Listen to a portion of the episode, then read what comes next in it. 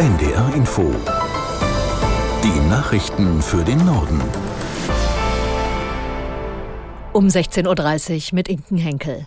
Kämpfer der radikal-islamischen Terrororganisation Hamas haben bei dem Großangriff auf Israel offenbar mehr Geiseln in den Gazastreifen entführt als bisher bekannt. Nach Angaben eines israelischen Militärsprechers sollen sich 199 Geiseln im Gazastreifen befinden.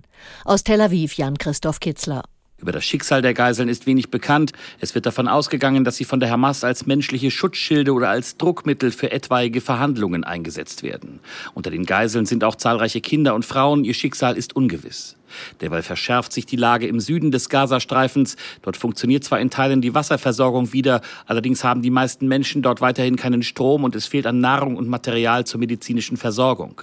Hilfsgüter, die auf ägyptischer Seite des Gazastreifens bereitstehen, werden weiterhin nicht über die Grenze gelassen. An der Grenze zum Libanon im Norden evakuiert Israel Ortschaften bis zu einer Entfernung von zwei Kilometern. Dort hatte es in den letzten Tagen Tote und Verletzte nach Angriffen durch die Hisbollah gegeben, die den Süden des Libanons kontrolliert. Israel hatte immer wieder mit Angriffen auf Stellungen der Hisbollah reagiert. Der Islamismus steht nach dem Angriff der radikal-islamischen Hamas in Israel derzeit im Fokus der deutschen Nachrichtendienste. Das wurde bei einer öffentlichen Befragung der Geheimdienstchefs im Bundestag deutlich. Es ging dabei vor allem um den Umgang mit der Hamas, wie Uli Haug aus Berlin berichtet. Hier hat der Verfassungsschutzpräsident Haldenwang angekündigt, das Betätigungsverbot für die Hamas und für deren Unterstützungsnetzwerk Samidun schnell und entschlossen durchzusetzen. Dazu muss man wissen, die Hamas hat keine offiziellen Vereinsstrukturen in Deutschland, aber dennoch kann es natürlich zu Versammlungen, zu Spendenaktionen oder ähnlichem kommen. Und hier kommt dann der Verfassungsschutz ins Spiel, der eben diese Gruppierungen auch nachrichtendienstlich überwachen könnte. Polen steht vor einem Regierungswechsel. Nach der Parlamentswahl könnte der frühere Ministerpräsident Tusk die Regierungspartei PiS mit einem proeuropäischen Bündnis ablösen. Aus Berlin Jan Palokat. Nach und nach veröffentlicht die staatliche Wahlkommission in Polen Ergebnisse. Zuletzt waren etwa 50 Prozent der Wahllokale ausgezählt. Die Ergebnisse auf dieser Basis sind oft verzerrt, weil in den ländlichen, eher dünn besiedelten Hochburgen der Peace-Partei gewöhnlich schneller ausgezählt ist. Die jüngsten verfeinerten Prognosen vom Morgen bestätigten indes, dass das Drei-Parteien-Oppositionsbündnis links der Peace, der sogenannte Senatspakt, am Ende weiterhin mit einer absoluten Mehrheit der Stimmen wird rechnen können. Das Bundesinnenministerium hält sich die Möglichkeit offen, jetzt doch stationäre Grenzkontrollen einzurichten. Es hat nach eigenen Angaben die nötige Anmeldung dafür bei der EU-Kommission eingereicht. Demnach soll die Bundespolizei an festen Punkten an den Grenzen zu Polen, Tschechien und der Schweiz kontrollieren können. Bisher war das nur an der österreichischen Grenze zulässig. Diese Möglichkeit wurde auch nochmal verlängert. Innenministerin Faeser reagiert mit diesen Schritten auf die vielen registrierten illegalen Grenzübertritte. Der Kampf gegen Schleuser soll verstärkt werden. Die Bundespolizei könne nun flexibel und je nach Lage reagieren und kontrollieren, so Faeser. Wichtig sei aber, dass die Auswirkungen für Pendler und den Güterverkehr möglichst gering blieben. Die Grünen haben sich zurückhaltend zu den jüngsten Vorschlägen in der Migrationspolitik geäußert. Co-Parteichefin Lang unterstützt zwar die Forderung, dass der Bund die Kommunen stärker als bisher finanziell unterstützt.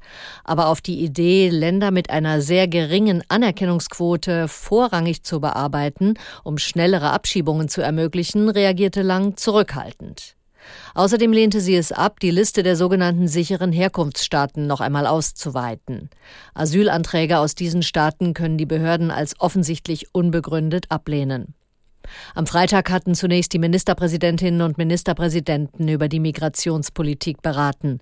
Im Anschluss trafen sich Kanzler Scholz, der CDU-Vorsitzende Merz und die Länderchefs von Niedersachsen und Hessen, Weil und Rhein zu einem Gedankenaustausch. Der ehemalige Chef der Hamburger Privatbank Warburg, Olearius, hat im Cum-Ex-Steuerprozess vor dem Bonner Landgericht die Vorwürfe gegen ihn zurückgewiesen. Zugleich kritisierte er die Ermittlungsbehörden. Was Olearius ihnen vorgeworfen hat, fasst Ulrich Ückerseifer zusammen. Ja, Olieros hat eine gut 30 Minuten lange Erklärung verlesen und dabei hat er richtig empört gewirkt, kann man sagen, geradezu wütend.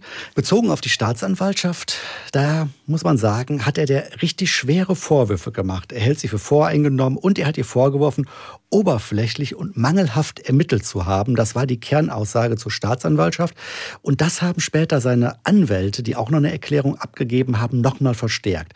Die haben gesagt, was wir hier sehen an Unterlagen, an Akten, das ist bei weitem nicht ausreichend für eine Beweisführung. Im Kern haben sie gefordert, die bisherigen Prozesse zum Thema Cum-Ex und der Warburg Bank mal zur Seite zu legen und die Beweisführung neu aufzumachen. Die Staatsanwaltschaft wirft Olearius schwere Steuerhinterziehung in 14 Fällen vor. Der Schaden für den Fiskus liege bei knapp 280 Millionen Euro. Zum Beginn des Wintersemesters warten noch tausende Studentinnen und Studenten auf einen Wohnheimplatz. In elf großen Universitätsstädten waren es am 10. Oktober mehr als 32.000, teilte das Deutsche Studierendenwerk mit. Generalsekretär Anbul kritisierte, der Mangel an bezahlbarem Wohnraum für Studierende in den Hochschulstädten sei seit Jahrzehnten ein eklatanter Missstand. Die Zahl der staatlich geförderten Studienplätze sei deutlich stärker gestiegen als die Zahl der staatlich geförderten Wohnheimplätze. Diese Schere dürfe nicht noch weiter auseinandergehen. Das waren die Nachrichten.